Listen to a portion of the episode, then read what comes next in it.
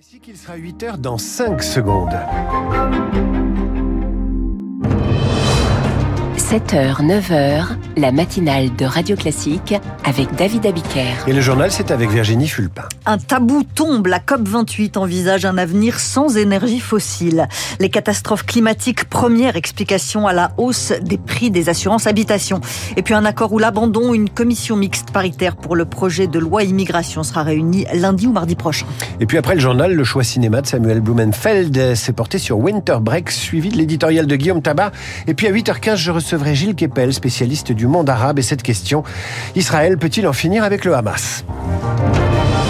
La présidence de la COP28 propose un compromis sur les énergies fossiles. Oui, c'est peut-être le début de la fin pour les énergies fossiles. Pour la première fois de l'histoire, c'est un texte qui parle de transition hors des énergies fossiles. Et pour Fanny Petitbon, chargée de plaidoyer climat pour Care France, un tabou vient de tomber. On a dû attendre près de 30 ans pour que enfin euh, leur responsabilité, donc à la fois aux industries du pétrole, du gaz, du charbon, soit reconnue en fait dans le chaos, l'urgence climatique. C'est vraiment le résultat d'une mobilisation euh, par les pays les plus vulnérables, les petits États insulaires, les pays d'Amérique latine. Il y a un tabou qui est brisé, mais c'est un texte qui dit que on va transitionner hors des énergies fossiles, s'en éloigner progressivement, pour autant dire que on sort complètement de toutes les énergies fossiles, qui est pourtant ce dont on avait besoin pour vraiment euh, rester sous 1,5 degré d'échauffement climatique. Fanny Petitbon avec Héloïse Weiss, le texte doit maintenant être adopté par les participants à la COP28. Il y a urgence, hein. l'été 2023 a été le plus chaud de l'histoire dans l'Arctique, 6,4 degrés.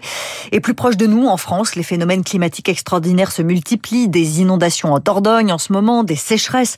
Tout ça conduit les assurances à augmenter leur prix, plus 5 à 6 en janvier pour les assurances habitation, Eric Koch. Cause principale de la flambée à venir sur les assurances habitation, la multiplication des catastrophes naturelles, avance Olivier Moustakakis, cofondateur du comparateur assurland.com. Notamment les dégâts qui ont été dus aux tempêtes et aux inondations. 1,3 milliard pour les tempêtes Sierran et Domingos et 500 millions d'euros pour les inondations. Et les sécheresses ont pesé pour près d'un milliard d'euros. Face à ce constat, les assureurs poussent à une revalorisation de 50% de la surprime appliquée aux assurances habitation.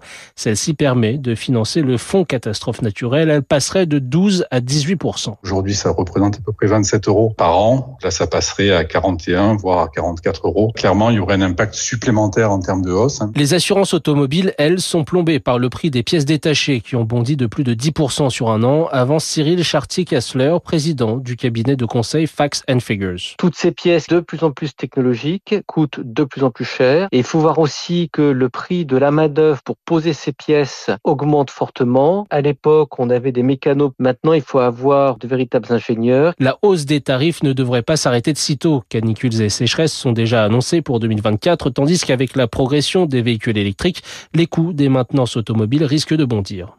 Un accord ou un abandon, Emmanuel Macron a tranché, c'est une commission mixte paritaire qui doit sauver le projet de loi immigration. Sept députés et sept sénateurs vont se retrouver avec une pression maximum lundi ou mardi prochain.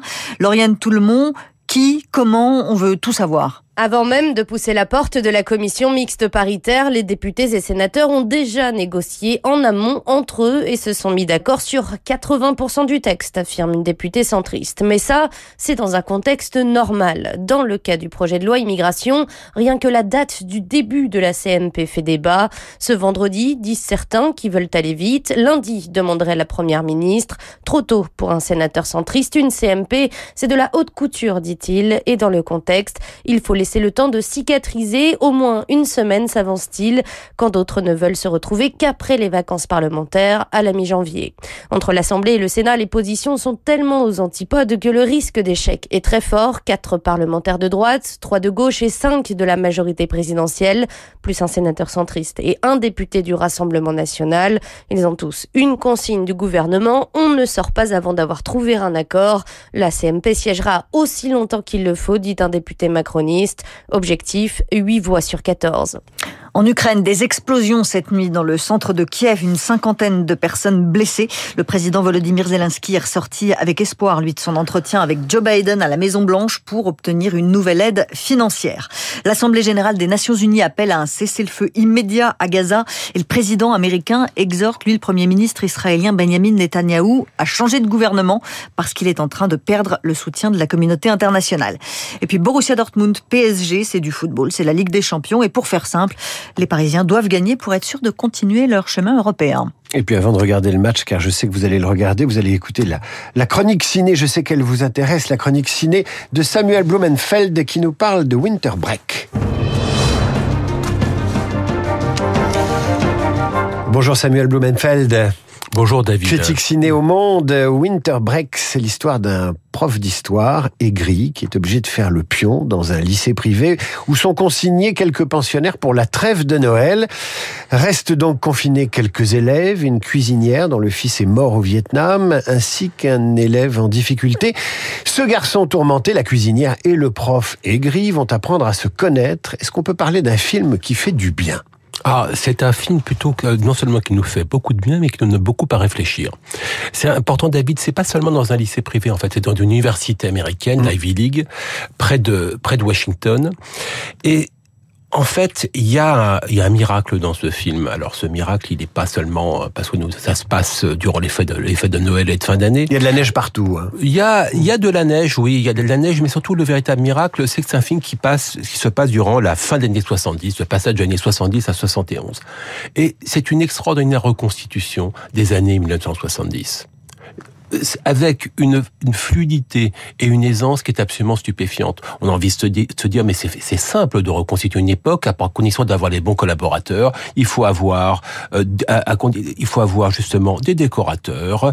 Euh, je veux dire le contexte nécessaire, des les bonnes coiffures, les, euh, les costumiers. Il faut pas caricaturer, il faut pas des pattes d'éléphant partout, des grands cols à pelle à tarte. Il faut être nuancé, quoi. Voilà, et il suffit d'une bande son appropriée. C'est un peu plus simple que ça.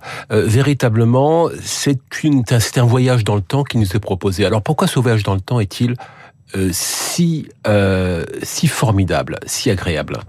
Parce que se retrouver dans les années 70 aux États-Unis, en pleine guerre du Vietnam, euh, à un moment où justement de très grandes contestations, mais aussi un moment de très très grande de très grande émancipation, c'est retrouver en fait un moment très heureux en fait, très heureux, de très grandes tragédies bien évidemment, mais très heureux parce que tout simplement ces problèmes-là allaient être résolus.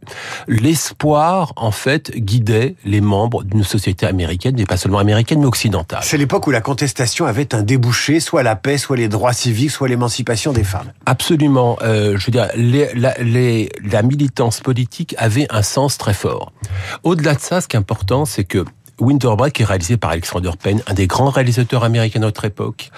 Et c'est frappant de voir que justement un des grands réalisateurs américains de notre époque, comme Quentin Tarantino auparavant, comme James Gray auparavant, comme Paul Thomas Anderson auparavant, a besoin de reconstituer les années 70. Cette nostalgie, c'est une nostalgie de boomer. Qu'est-ce que c'est? Les boomers, vous savez, c'est des gens qui regrettent leur jeunesse. Quoi. Absolument. Vous en avez un devant vous, d'ailleurs, David. Parfois. Mais vous aviez 5 ans et demi à l'époque. Absolument. Hein mais cette génération de cinéastes avait à peu près, voyez, à peu près mon âge. Mais simplement, pourquoi reconstitue-t-il les années 1970 Parce que c'est le dernier âge d'or du cinéma. Avec qui va-t-on voir le film, Samuel? On y va avec son ado, garçon ou fille, féru de cinéma, pour lui montrer ce que ça a été et ce qu'on espère va redevenir. Ben, vous pouvez être optimiste. Winter Break d'Alexander Payne, c'est le choix cinéma de Samuel Blumenfeld. Dans un instant, l'éditorial de Guillaume Tabar, puis Gilles Kepel, le spécialiste du monde arabe et l'invité de la matinale. Il est 8h08 sur